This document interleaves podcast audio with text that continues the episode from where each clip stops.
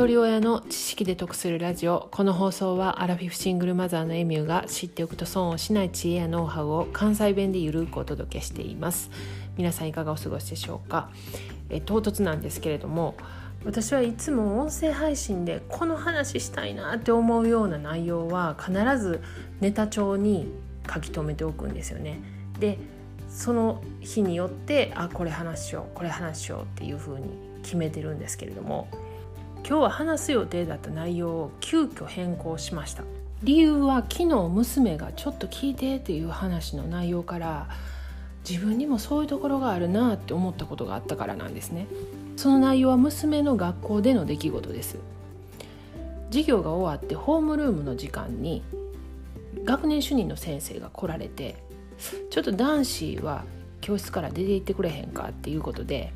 女子だけが残されたそうなんですね。でその時に女子だけ残すって何？生理の話とかって言ってたらしいんですけどいやいやちゃうちゃうもう高1高1ってそんな話ちゃうやんみたいな感じで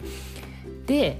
クラスの男子生徒でもう2週間以上欠席してる子がいるらしいんですよね。でその彼はとても内向的な性格であの休んでても本当わからないぐらい存在感が薄いっていうことなんです。先生はその彼について話をしたそうなんです。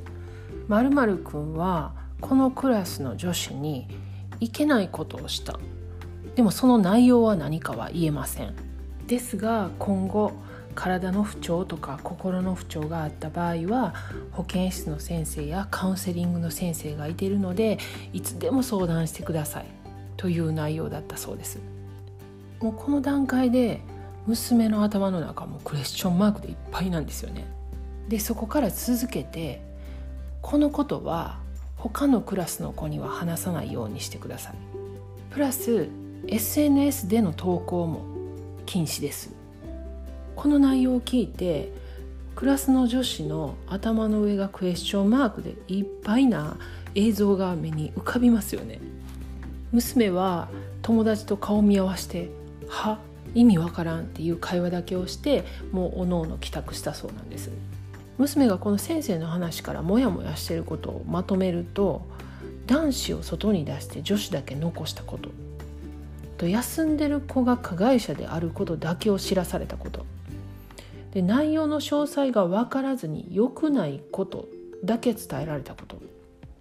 何かあれば保健室やカウンセリングの先生に相談できるからと口先だけで安心感を与えられたこと。他のクラスに話すな。SNS で投稿してはいけない。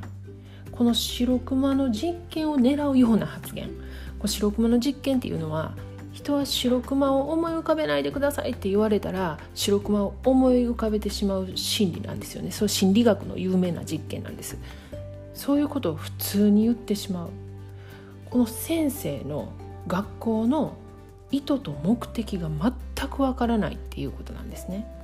で娘はこの流れから学校はねその休んでる子を殺しにかかってるやろっていうふうに思ったそうなんです。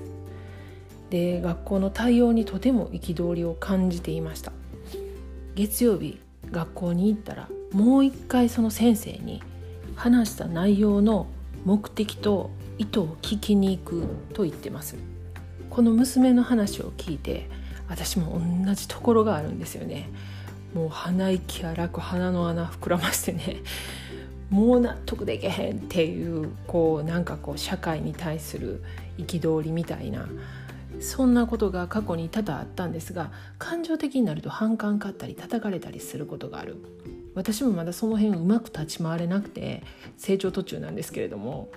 そう思った娘の気持ちをね大切に娘の行動を見守りたいなと思っています。